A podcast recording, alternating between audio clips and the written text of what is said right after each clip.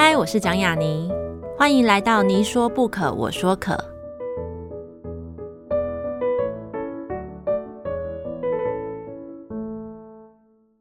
这个节目在爱听听抢先首播，欢迎大家关注我的节目。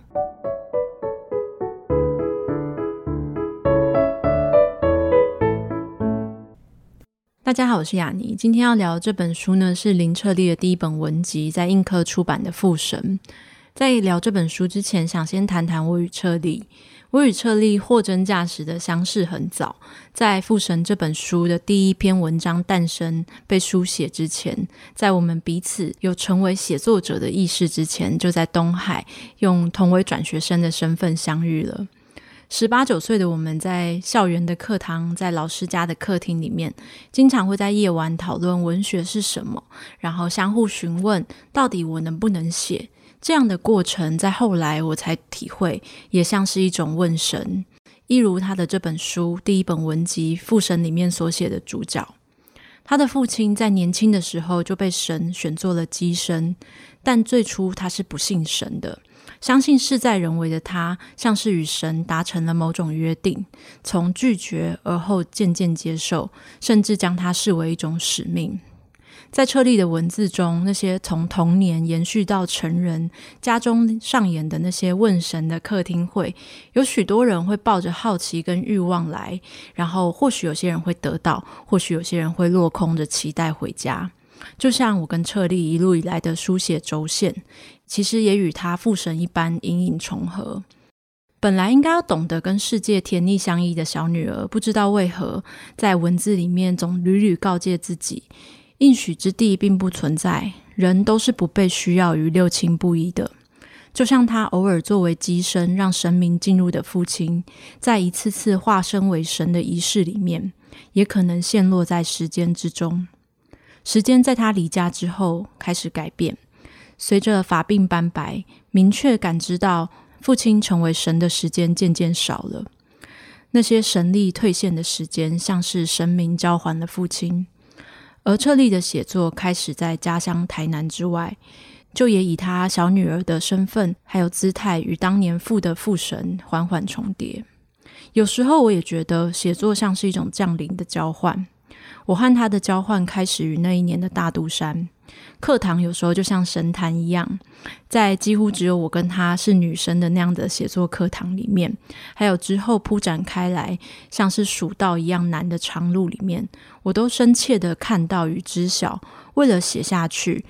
我甚至是他付出了多少的心魂。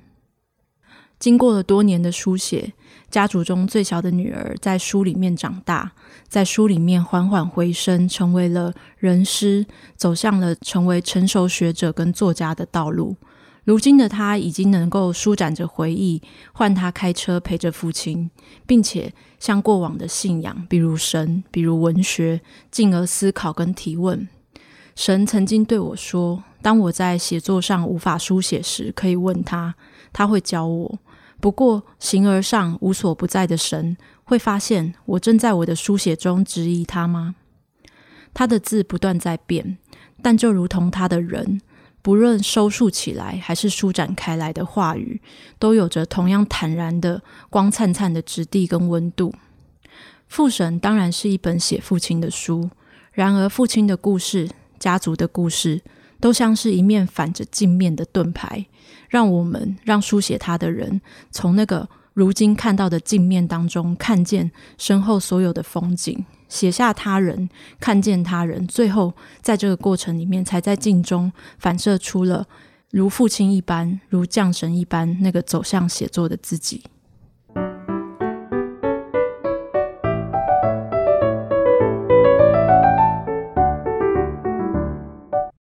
大家好，这里是你说不可，我说可，我是雅尼。呃，今天的来宾呢是刚出版第一本散文集，在英科出版《父神》的林车丽。让我们先欢迎车丽。嗨，大家好，我是车丽。应该有许多人知道，或是如果不知道，在看《父神》的一开卷就知道，我跟车丽其实是同学这件事情。对，但是我们其实一直以来就蛮低调的，就是好像不会，别人都以为我们是因为写作才认识。对对对。但其实不是，就是我们是同样都是转学生。然后我记得那时候我们在刚当转学生的时候，我们最常聊的话题是因为东海要扫地。那时候我记得我们每天都在聊，就是扫地有多累这件事。对啊，就是东海的那个习惯，因为好像没有其他学校像东海一样要扫地。对。然后，因为我们转学过去的时候，其实已经是大二了，但是我们还要补扫地这件事情。嗯、呃，聊到这本书，其实我发现，就是另外一个帮你写推荐序的那个是高一峰老师嘛。然后在高一峰老师跟我的推荐序里面，我发现有个就是不约而同出现的一个奇妙的关键字，而且我们真的彼此之前也都没看过我们为你写的那个推荐序，就是十年这件事情。就是他说他也等了你十年，然后我说我也等着你超过十年。我想说，哎，我们有约好，但是或许你可以先跟大家讲讲，就是为什么我跟你的十年就是像刚刚讲的那为什么高一峰老师也等了你十年？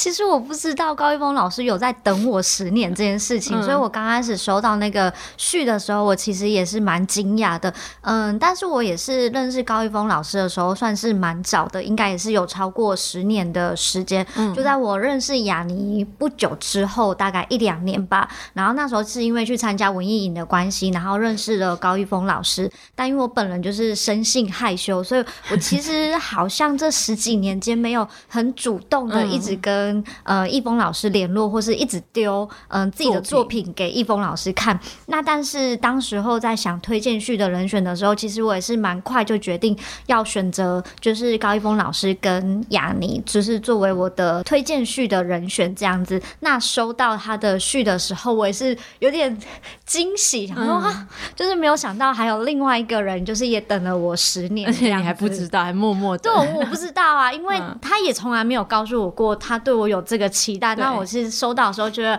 还蛮感动的。你不觉得他也是一个生性害羞人吗？因为他默默期待。应该是，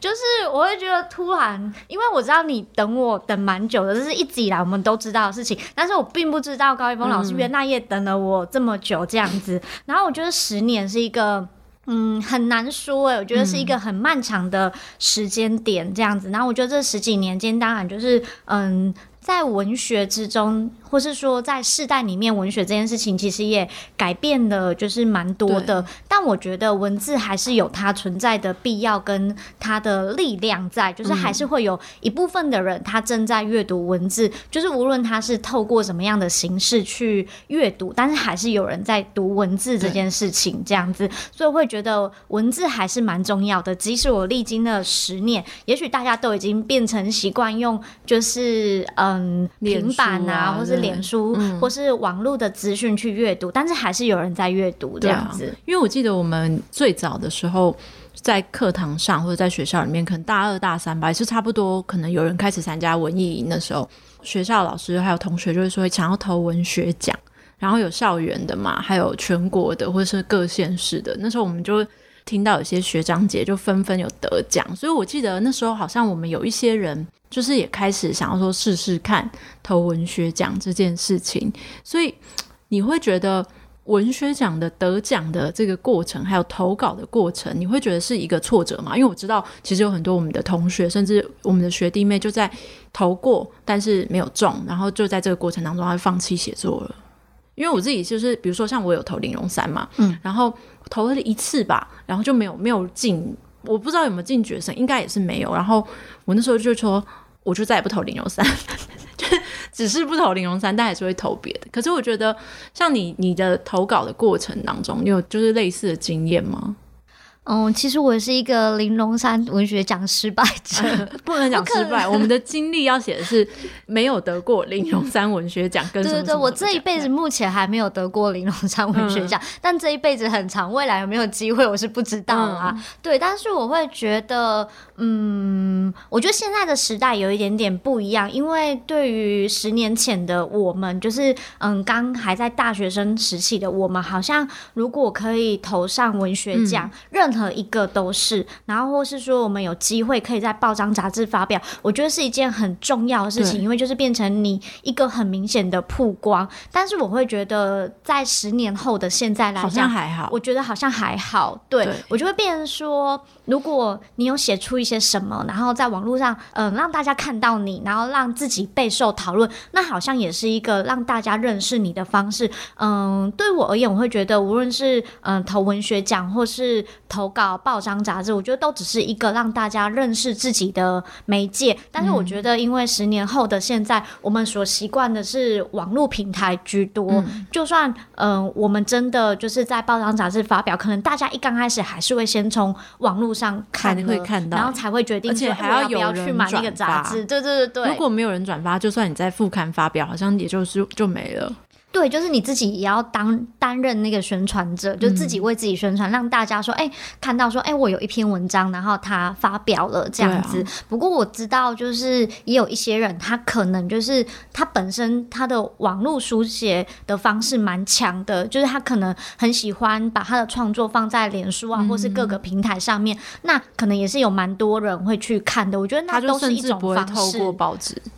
对对对，对啊、所以也不一定就是，我觉得十年后的现在不一定要从文学讲话，然后或是不一定要从报章杂志，而是说你有什么方式可以让大家认识你这样子。嗯、但是我自己会觉得在，在嗯这十年间自己投稿，我觉得这是一个经历吧，就是一个过程，就是说，哎。嗯，因为我会觉得编这些报章杂志或是审文学奖的老师们一定都经验非常的丰富。那我会觉得，如果有投稿上的话，那当然就是一种肯定；但是没有的话，就是看你个人。就如果你还是很想做写作这件事情的话，当然还是可以继续写。而且现在发表的就是平台有很多，其实不一定要局限在文学奖或是报章杂志。就你可能在网络上写一写就红了也说不定。对，但是。当然还是有一些差异，就比如说有些人脸书文写得很好，但是你真的买他的书，你又会很怒，想说这个人就是脸，还不如去写脸书吧这样子。但是就不知道是谁，我也不我也不知道我在讲谁。大家也许心中会有一些自己的名字。可是同样的，其实我觉得改变很多的是，在我们大学的时候，我们会，我觉得我们好像会。看到一个文学奖公布得奖名单，我们会去看那个作品。可是我们现在好像就算是林荣三文学奖，他可能公布了，我们也不会特地觉得说好像非看不可，好像得去看一下那个人到底有多厉害，然后也不会互相传这些文章。以前我们还会有那个觉得自己看了觉得很好看的文学奖作品，我们会直接传他的档案。现在好像真的就是不太会有这件事情。同样的，我觉得就是以前可能出一本书，我们会觉得。很重要，就是我们会觉得一定要出一本书，然后那一本书可能会在我的想象中，在我还没有出书的时候，我会觉得就是出一本书好像是一种什么，就是像小时候看那个电影或什么样，就觉得说好像你就是变成作家，然后会印很多啊，然后各个书店都会有你的作品啊，然后你在街上开始会有人说看你的书这样子，然后真的出书，我会知道时代已经 完全不同了，所以对你来说，你觉得？嗯，一本书，当然有些人可能我们开始会听到有些人说，我觉得不出书也没关系啊。但是有些人还是会，我觉得以我们来说，我们还是会觉得出版这件事还是重要的。对，你怎么看待到底要不要出书这件事情？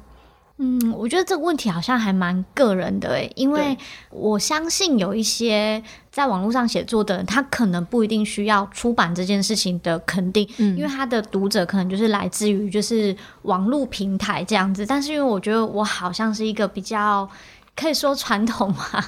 可能是因为过去的经历的关系吧，因为我也是从很保守或是说比较传统的方式，就是十几年前，然后从文学奖或是从报章杂志开始，所以对于我而言，就是我还是比较习惯书本的阅读，所以对于我而言，我会觉得，嗯，我还是要。出那一本书，就是出一本书，嗯、对于自己来讲，好像才是一个我完成了某一个事情，或是我完成了某一个很重要的里程碑的那种感觉。所以对于我而言，就是嗯，出一本书还是重要的，就是我还是要有实体的那一本书，嗯、才会觉得自己真的好像踏到了另外一个境界，或是我终于完成了这件事情。但已经不太是为了。什么像是成为一个律师或成为一个医生一样，好像他有某种某种使命或者某种成就的达成，已经不是那一种，是个人的精神上的那个东西了。是诶，我觉得是个人，就是你所追求的，对，因为可能我就是想要追求我有一本这样子的书，这样子，嗯、我可能就是想要拥有一本属于自己的书，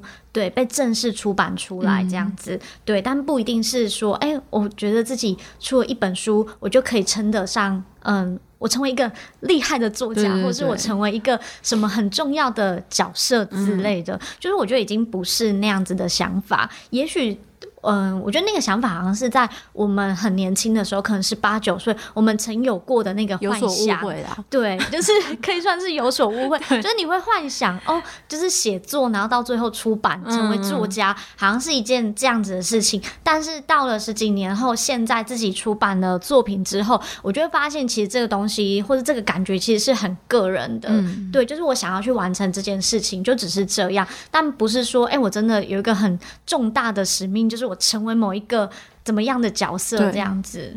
像是其实聊这本书，从看他的书名这件事情，我们就可以看得出来，其实这本书的一个关键字就是父亲嘛。嗯、那当然，父亲代表的其实有很多，包含是整个成长过程当中童年的那个家乡台南。但是其实这是一个很永恒的一个提问，就是。当我们书写散文这个东西，当我们去写到自己的家族，写到自己的亲人，然后其实这也是我们台湾散文非常独特的一个现象嘛。但是。总往往会有一个问题来到，就是那个被书写的，当他是你的家人、你的至亲的时候，需要有什么准备吗？就是比如说，像以前很多人写自己的父亲、写自己的亲族的时候，就会遇到那个人看完你的书，因为他可以直接找到你嘛，他就会说：“哎，我不是像你写的那样哦，哎，就是你写的是我吗？”等等这些提问，就是，可是因为其实你做从开始写到出版，你有一个很长的时间，那个时间。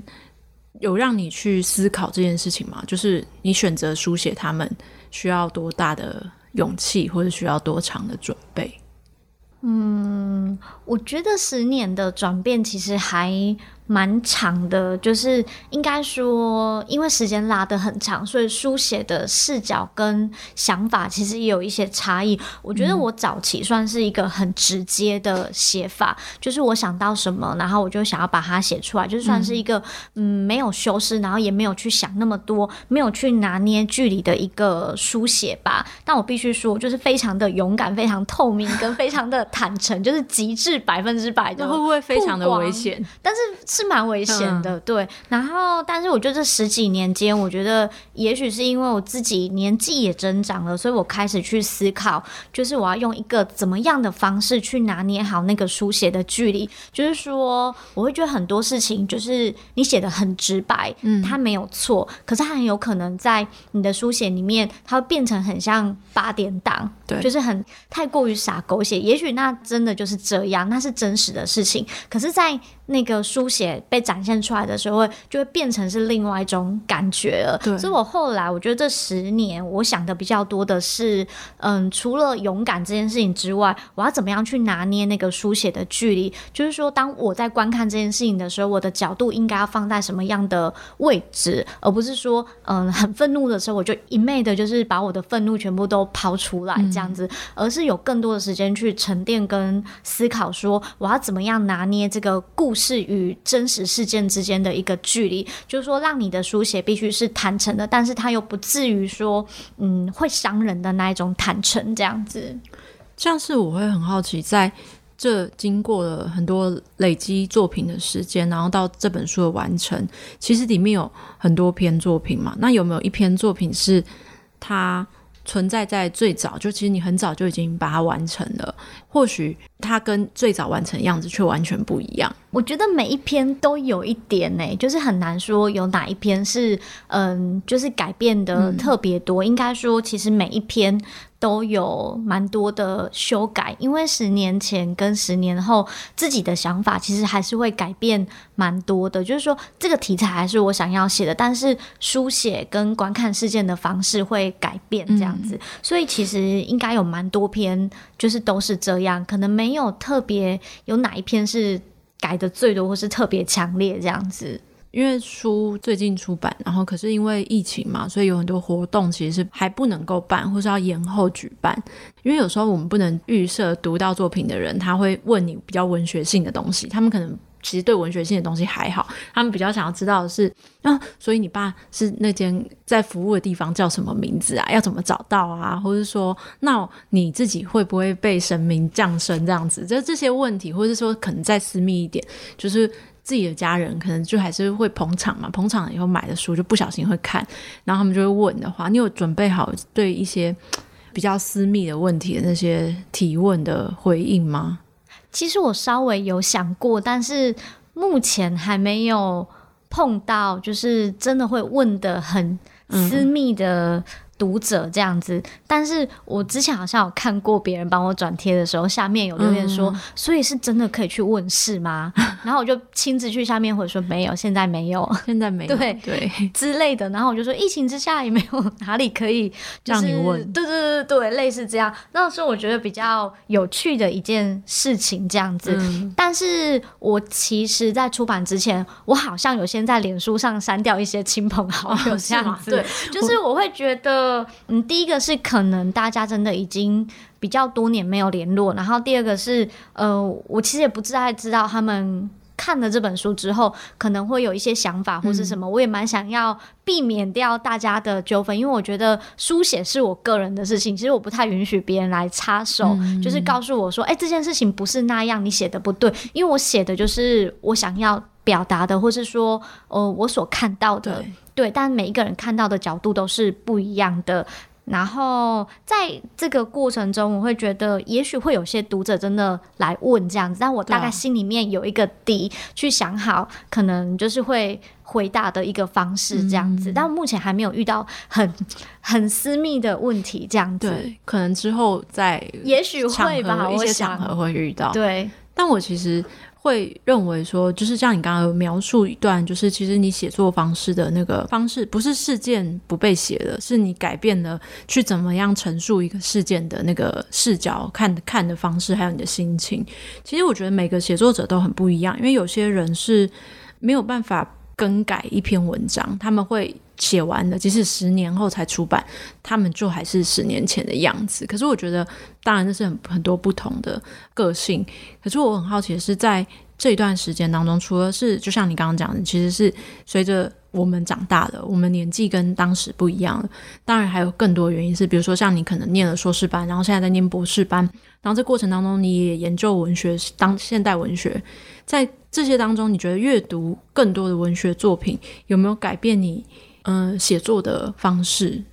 我觉得一定有诶、欸，因为这十年间你会读到的好的作品太多了，嗯、或者说这十年间我们也可以观察到书写的一个转变。可能我觉得十年前就是我们流行的散文，跟十年后现在所流行的散文风格是完全不一样的。对，但是我会觉得在这个过程中，应该是要去我自己是会去思考说，那我想要呈现的是。嗯，怎么样的我个人的风格，或是我的书写，应该要是跟别人有什么不一样，或是有什么独特的地方，这样子，嗯、而不是我可能比较不会去想说现在流行什么，所以我必须要去写那样子的散文，或是写那样子的风格。我可能会比较着重在说，嗯，就是这十年间，然后流行慢慢的转变，那我自己在这十年间下来，我觉得我可以。成就什么，或者说我可以跟别人与众不同的地方在哪里？这样，这可能是我这十年间在书写上面就是会去思考的事情。对，不然以我自己个人了解，是你最早那时候写的东西，就是带着一点直观情绪，然后跟直接写出来，因为你就觉得这就是我所看到我，直接写出来。同时，其实说不定在现在来说更流行。对不对？有可能，对啊。对，但那些东西并不是影响你，你也不是。我们本来就是不是为了卖一本书而去出版，但是出版社听到可能想说：“诶，为什么不卖？就是要卖啊！”对，当然还是啊，只是那个设定不一样。然后前面有提到比较多有趣的一些经验，包含就像我们前面讲，我们其实在学校有创作课，然后系上也会有读书会，然后还有自己私人也可以参加文艺营、文学营这些活动。其实我知道，嗯、就像之前有做过一集叫《东海帮》嘛，我知道就广义上来说，你当然就是。一定也会被算进东海帮这个这个成员里面。然后就像你讲，可能在十年多前，你也会去外面的营队，比如说像认识高一峰老师的那个营队，就是这些经验呢、啊，他们各自有什么不同？比如说在校内的啊，就是跟我们这些同学一起的，还有在校外的那种。因为我在大学的时候没有刚好没有机会参加文艺营，所以我一直对文艺营有一种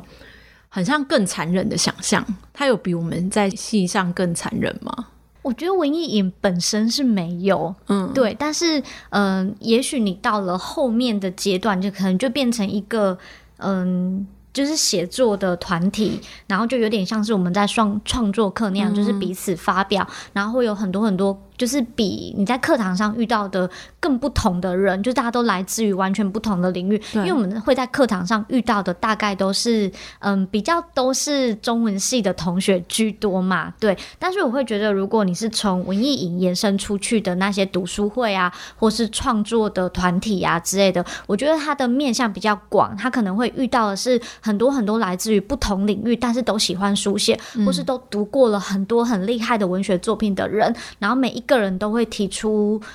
他们不一样的看法，可是我觉得这件事情就是有好有坏，就是我觉得要看个人的那个抗压性，因为我觉得我们在创作课的时候，以前当然我们年纪很小的时候，我们也会有压力，因为我们毕竟前面就有很多很厉害的学长啊，他们之类的这样，所以那时候我们年纪最小的时候，其实我们也会。有一点压力，就是面对自己要交作品出来被批评这件事情。那我会觉得，嗯，参加文艺营其实本身这件事情是快乐的。嗯。但是如果说到了写作的团体呀，或是一些创作课，你必须要拿出你的作品来，然后让所有的人来看跟就是评论的时候，会有一点压力。嗯，对，我觉得就是自己要去取舍，就是那个东西，因为每一个人的生命经验不一样，所以他会读到的重点真的也会差蛮多的，就可能一。一个是呃中文系的，或是台文系的，嗯，然后另外一个他可能来自于哲学系，或是他来自于什么生科之类的，嗯，对。可是因为每一个人的那个思考是不一样，就会差蛮多的。那你就必须要自己去取舍这些意见。那我觉得在某些时刻，你好像必须要出来解释自己的文章，嗯，因为不见得每一个人都能够读懂你想要表达的，但每一个人都会用自己。抓到的那个角度去切入，去谈你的文章，然后给予你意见，这样。但有时候你必须要适时的去回应，说：“哎、欸，我写的其实是想要强调什么什么什么这样子。”所以我觉得那个东西是有好有坏，因为好的是你可以吸收到很多不同的视角跟观点，然后别人给你的意见。但是当然也会有一点点压力，因为毕竟有时候你可能没有被理解，或是别人会一直觉得：“哦，我觉得你想要写的重点是什么？”可是你可能。不是那样子想，对，我觉得就是都有好有坏耶。但是我会觉得，如果我就是单纯上课的话，我会觉得是一件蛮开心的事情。因为像文艺营，我我也会觉得是一件开心的事，的因为它就是三天两夜的一个营队。然后我记得我大学的时候刚开始去参加文艺营的时候，我觉得好像有被打开另外一个世界。嗯、但我指的那个打开另外一个世界，其实是上课的部分，嗯，因为它会跟你在学院里面吸收到的很不一样。哎，对，就是。可能就是作家们他们去谈小说，跟学院里面的教授谈小说，我觉得方向是不太一样的。然后我会开始觉得有一些哎、新的资讯进来，所以我觉得这件事情是快乐的。我觉得好像是因为我以前没有去文艺营，可是在校内的创作课跟读书会这两件事情上面，我就会觉得。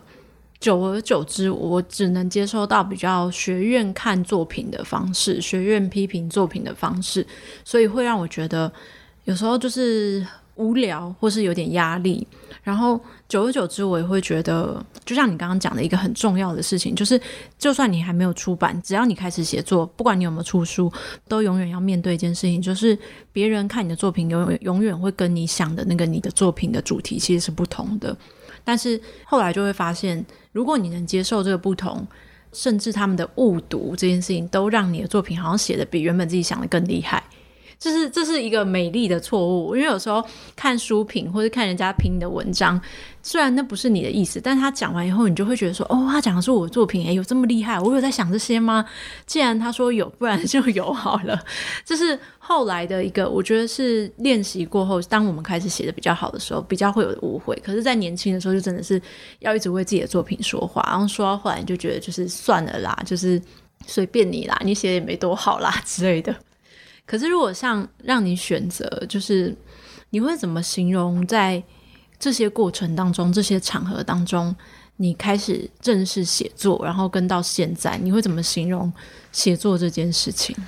我想到一句台语，哎，就是有一句台语说“嗯、欢喜做甘愿受”，就是你欢喜做甘愿受，就是你喜欢这件事情，我就觉得你就必然要去承受这件事情所有的美好跟不好，哎，对，所以我觉得写作对于我来讲也是这样，因为我觉得这十年间的心情转变还蛮多的，嗯、就是我有一度也觉得我可能不能写了吧，或是我觉得我是不是就不要写作好了？最最长一段时间，你完全没有在写东西了，有多久？其实我一直都在写，但是就是写的多或少，嗯、其实是没有真的停下来过。嗯、就是有的时候写的比较慢，但是我还是有在写。但是有一段时间，我是很刻意的，就是。不告诉大家我正在写，或是我完全不把我的作品提出来，我觉得那是刻意的，因为我其实也还在犹豫，或是我在正在一个不确定的阶段吧，所以我有一段时间是很刻意的，我会跟大家谈文学，聊文学，聊最近的文学作品，但我可能不见得会交出自己的作品来这样子，然后就会让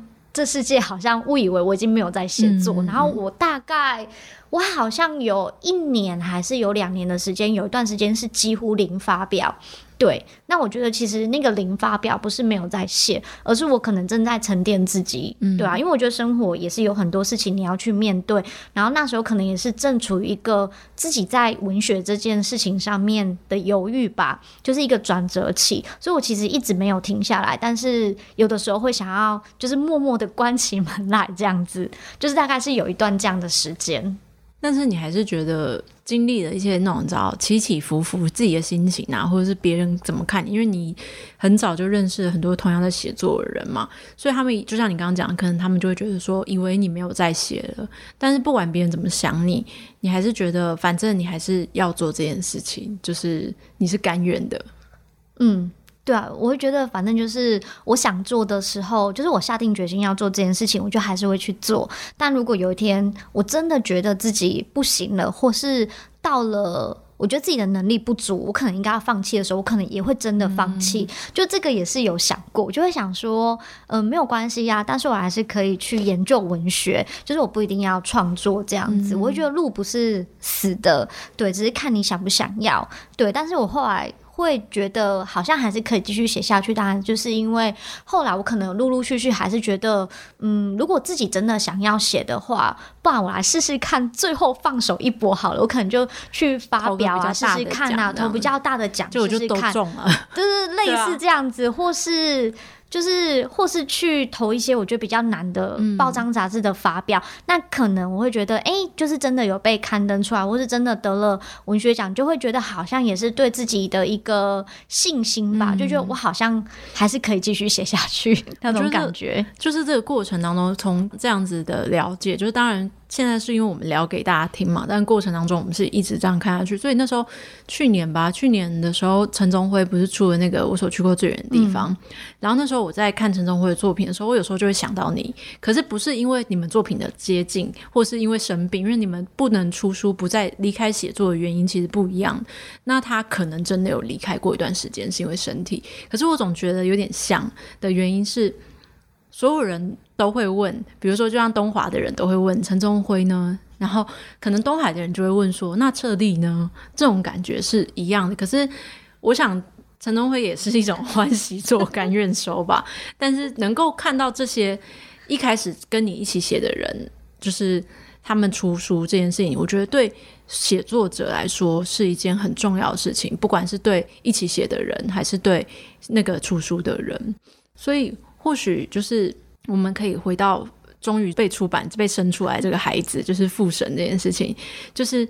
我也很想知道，在你刚开始写作的时候，因为我们刚开始写作，一定都会幻想自己第一本书要长什么样子啊。就是比如说，甚至还会去想说，我要什么颜色，我要什么设计，我要在哪一家出版社。那你当时想那个样子，跟他现在的样子，你觉得有什么差异跟不同？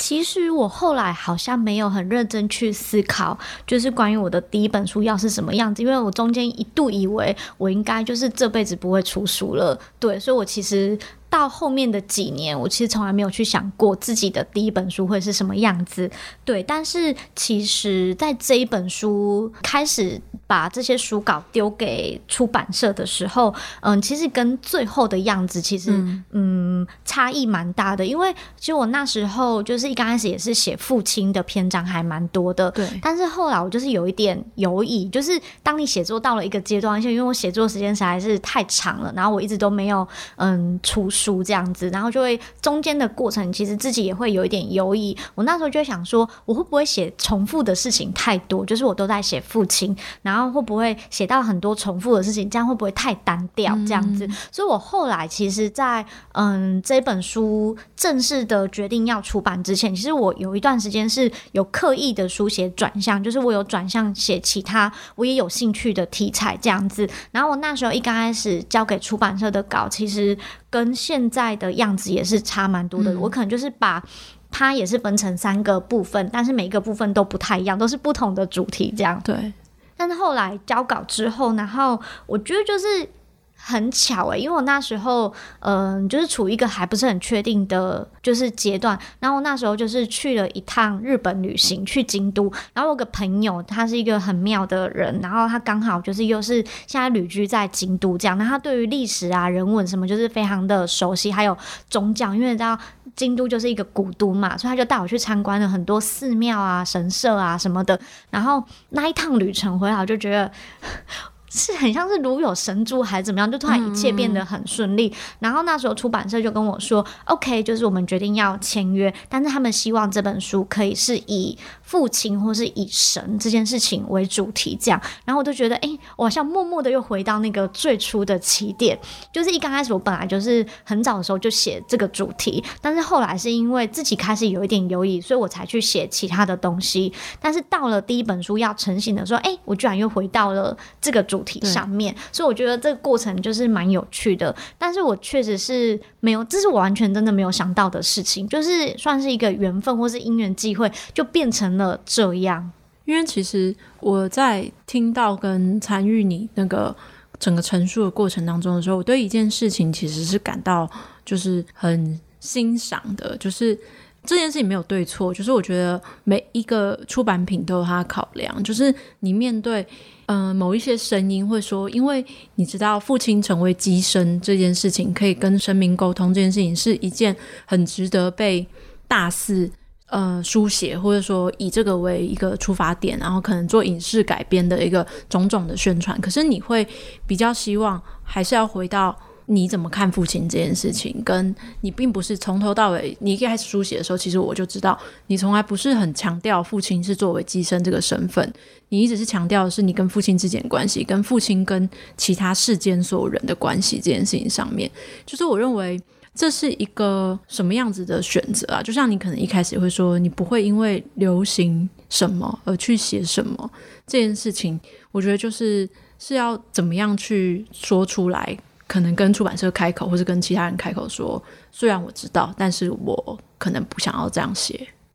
我觉得这好像是跟出版社或是跟编辑磨合的一个过程吧。一刚开始，其实我有点惊讶，想说哦。居然要整本书都以这个为主题，嗯、因为我我一刚开始就是因为那个时候我就是还是很犹疑的阶段，我觉得我有点意外，因为这是我质疑的一个点，就想说哈，我会不会整本书写这个东西太多？所以我当初其实是把稿子就是可能大概分成三个主题，然后一起交给出版社，那他们最后选定了这样的一个主题为大范围这样。但不过我后来想一想，其实这样子也是蛮好的啦。嗯、对，就是我会觉得如果就第一本书就是。要被大家认识的话，我觉得这是一个比较嗯明显吧，或是说比较独特，让大家可以认识我的一个主题。这样，所以我其实后来想想，我也觉得，哎、欸，这个转向也蛮好的。那不过在中间磨合的过程中，其实出版社也还算是都是蛮尊重我的意见，就是我们蛮常去谈说，哎、欸，比如说，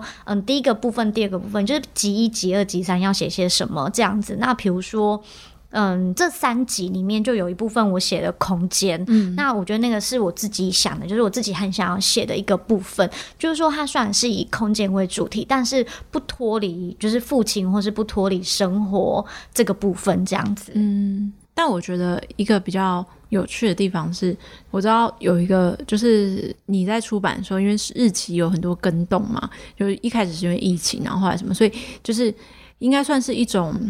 地主的那个便利性吧，所以就是还可以请父亲就是算日子这件事情。其实我觉得这也是一个。嗯，很有趣的事情就是我我据我所知，好像还有就是不只是算出版日期，就是还有拿你跟编辑的八字去合说哪一天出版，所以后来是在七月。几号？七月是一个你们三个人的好日子，然后还有就是其实最后选的比较简单，但一刚开始最早最早在选的时候，然后我父亲就问了我很多的问题，比如说他甚至问我说那个出版社的方位什么的，我觉得我没有去过，怎么会知道它的方位朝向哪边？我觉得网络上 Google 朝哪里？对对对对对，我觉得那超难的，哦、真的，真的不知道。我就说我有地址啊，但是我没去过。就是现场，然后我也不知道他坐坐哪里朝哪里，因为我自己本身对方位也是搞不太清楚这样子。嗯、然后就是他会问很一刚开始最早最早的时候，就是他会问很多很多的资讯，然后到最后就是当然还有问编辑的那个，嗯、就是我一开始说你是要老板还是要编辑还是要谁？就是我想了好久，到底要选谁？我就说好吧，应该编辑跟我关系最密切，所以我就选编辑好了。然后因为我跟他说出版社老板八字，我应该问不到。不到，这个太难了。然后谁知道初先生什么时候？我说怎么可能会知道？难道我就问初先生说 我要合一下那个？但我觉得他应该会给，他可能会顺便问事情，就是。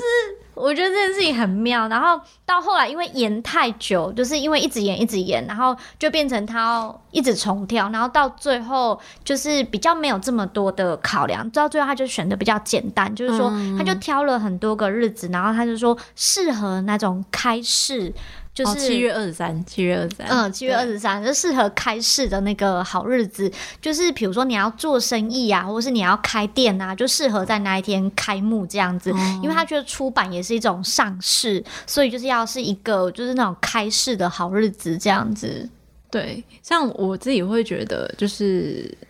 能够出版，也就是一个 很好的日子。对，因为后来就是觉得，哦，真的是。有很多事情，然后又加上疫情，真的是觉得有点太久。我觉得等到现在出，其实也是一种刚刚好吧。就是十年，我反而觉得是也刚刚好，因为有更多时间可以比较从容的看要怎么写这件事情，跟是不是还要继续写。当你已经确定这件事情，也让这本书跟许多人的第一本书不太一样，因为大部分我们这一代人的第一本书都是很多文学奖作品集结起来，然后可能没有一个共同的主题，然后就出版，但。它比较不像，它虽然是第一本书，可是我觉得它特色是它不像是第一本书。这是一件我觉得十年等待里面比较值得的、最值得的一件事情。所以我在读它的时候啊，我会发现你开始思索很多位置，就是你不只是思索就是父亲，你还有到自己嘛，就是你自己同时是家族里面最小的女儿，然后你也是。所有姐姐的妹妹，然后同样，你甚至是思考到你是一个读文学、走向学院念研究所，甚至一路念到博士班的人，同时也思考自己是一个女性这件事情。其实我发现一个很共通的一件事情，是你这些位置其实都不是一个相对轻松的位置，你没有选择一个比较。呃，比较简单的位置，比如说你并不特别去写说你身为一个老师的这个位置，你并不特别去写说你身为一个漂亮的女生这个位置，你选的都是比较困难的位置。为什么你会选择这些相对比较困难的位置去写？嗯，我觉得这个选择好像是无意识或是下意识的一种选择，诶，因为可能我觉得这些位置就是比较辛苦，然后但是因为它很辛苦，所以特别让你比较有感觉吧。因为我觉得这里面的每一个身份都让我觉得好累哦。对，就是 哪一个最累？都很累啊，都很累。就是写作也是一件很辛苦的事情，然后当小女儿或是当家里面的那个妹妹跟一个一直还没有毕业的博士生，我觉得都是很辛苦的哎、欸。对，我觉得其实每一个都没有轻松，但是就是欢喜做甘愿受，就是因为你已经选择了。然后我我是一个不太喜欢嗯半途而废的人，嗯、就像前面讲的，就是创作这件事情对我来讲也是一样的，就是。我会觉得可能是因为母羊座很不愿意轻易的认输吧，嗯、我就会觉得就是既然做了，我就要把它做完。对，也许到最后不会做得很好或是很完美，但是我还是会觉得我想要去完成这件事情，所以我会在这个位置上面或是在这个身份去完成它，这样子。就是即使是一个相对来说世间觉得比较不轻松的位置，那你觉得下一本书你会换位置吗？想说好累，我现在就坐到一个比较轻松的位置。下一本书啊，其实还没有想那么多诶，但是我会觉得下一本书可能会想要，嗯，写一些其他比较不一样的题材，可能就不一定要写。亲情，或是不一定要写家族，嗯，因为我觉得，嗯，大部分这样的事情，可能在第一本书我已经写的蛮多的。也许下一本，我就会想要挑战一下其他的位置，也许是老师这个位置，嗯，或是其他的身份这样子。对。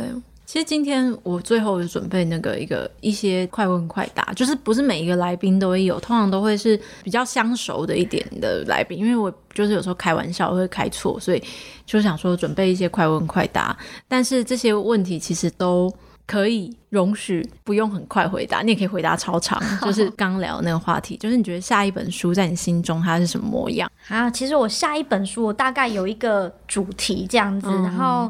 我可能想要比较大范围的去写很多在生命中遇见的人，大概就这样。简单比较不是家人的人，比较不是家人。对，因为我觉得家人就把他们留在第一本书。嗯，对。然后第二本书就觉得可以去写一些比较，可能对我来讲，我会觉得是相对上面比较轻松的关系吧。因为我觉得第一本书就是。嗯，就像刚刚的问题一样，就是挑了一个比较辛苦的身份跟位置去书写，这样、嗯，所以下一本书会想要跳脱一下。好，嗯、那你觉得写作这么多年，这这么久时间，你遇过最快乐的一件事啊？这好难哦、遇过最快乐的一件事，对，我觉得可能是被期待吧。反而不是得奖的瞬间，是被我觉得不是哎、欸嗯，我觉得得奖是一瞬间的事情，嗯、就是说你得奖过后，可是拿后呢？嗯，对，因为我觉得就收钱呐、啊，对啊，收钱的时候当然很开心，但钱总会花完，呃、或是去日本就没了，对啊，就是呃，应该说。你得了一个文学奖，可是后续呢？嗯，对，就是觉得如果幸运的话，就是得文学奖，当然不是一件困难的事情。我说，如果你很幸运的话，就是可能刚好你很幸运，你的主题被评审老师很喜欢，那也许你以前从来没有得过文学奖，可是你就突然得了一个很大的奖，嗯、我觉得这个也是蛮有可能的。对，我觉得就是可能就是刚好你的时机点到了，我是刚好你的文章被这一批评审就是非常的喜欢。可是我觉得写作这件事情还是要看后。许哎，对对，所以我不会觉得得奖是嗯写作上面最快乐的事情。我觉得到呃，因为写十年，然后到最后出版，我觉得反而是嗯，发现有人正在等待我，或是有人期待着我的作品，这件事情是蛮开心的。嗯、因为嗯，因为写太久了，其实难免都会就是自己会对自己产生一些质疑，说啊，我真的要出了，那我真的。可以吗？这样子，但是当你发现，哎、欸，其实原来在你不知道的时候，有人正在等待你，或是期待你的作品的时候，会觉得这是一件很开心的事情。嗯、好，那这问题也很难，就是写作遇过最悲伤的一件事情。我觉得写作遇过最悲伤的事情，天哪，这问题也好难哦。我觉得写作遇过最悲伤的事情哦，我想一下，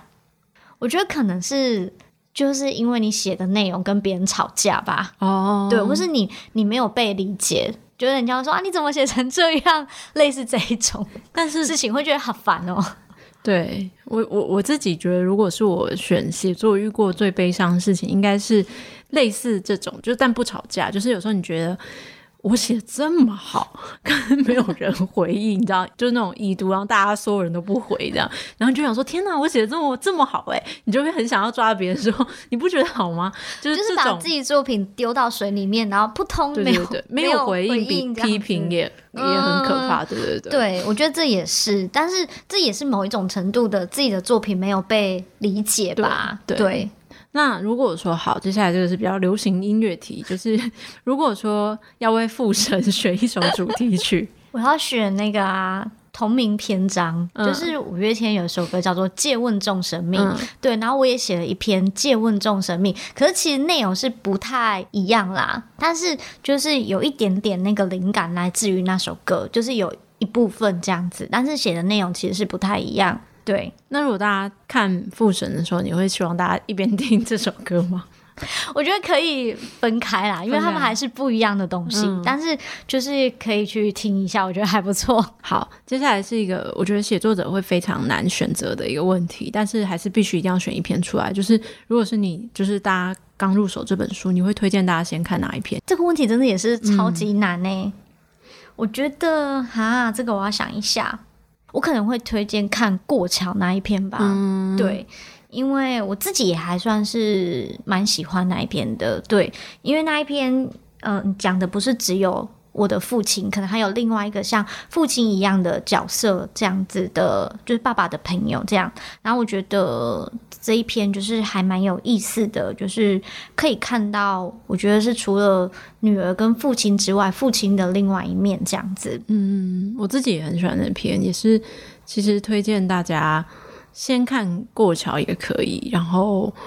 重要的是整本书都要看，这是我们今天的重点。所以很开心可以跟彻力从呃可能十几年前的课堂，然后一路聊到今天的节目上，然后也祝福这本书，然后也谢谢车丽今天跟我们聊了很多复神的背后跟复神成书的过程。谢谢车丽，谢谢阿宁。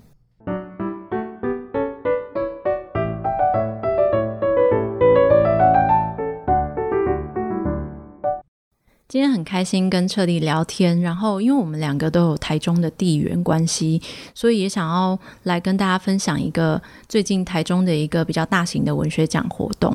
今天要来分享的是台中文学奖的活动消息。呃，不知道大家过去平常有没有在关注文学奖的动态？台中文学奖今年已经在七月九号开跑了，会持续征件到九月六号为止。台中文学奖的前身其实是叫大墩文学奖。在二零一一年县市合并以后，才把名称改为台中文学奖。那是第一届的征文活动，如今已经是第十届了。虽然以文学奖来说，台中文学奖相对算是蛮年轻的，其实却也挖掘出很，或是说培养出不少文学的创作人才，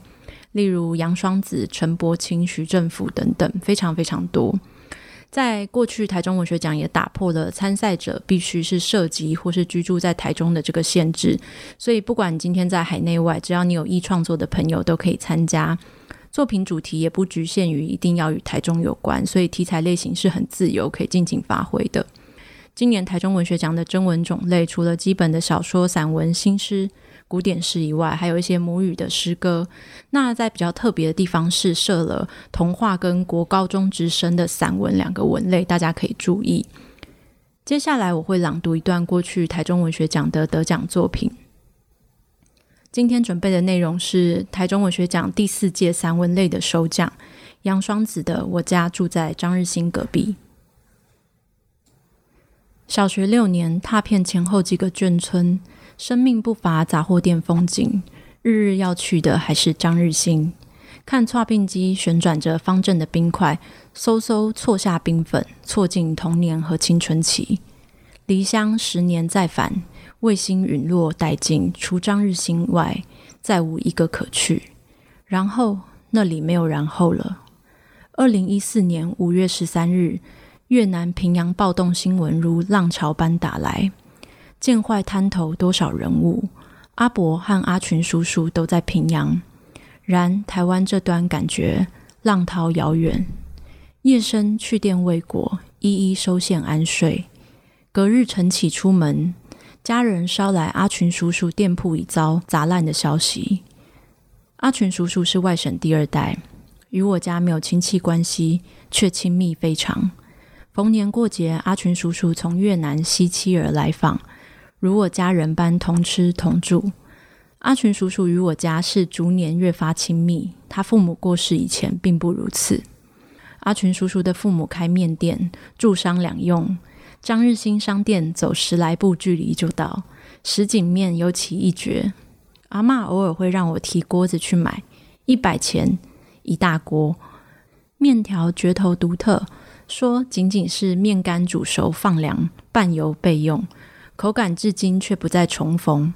辣椒自制，先晒后腌，红油辣椒色泽鲜亮，香气扑鼻。若我对面食有乡愁，那便仅系那一碗热辣辣的什锦汤面。今年台中文学奖的收件期限是到九月六号。如果想知道其他详细的资讯、征文的规范、报名方式等等，都可以上网搜寻第十届台中文学奖，或是可以关注文讯的脸书粉丝专业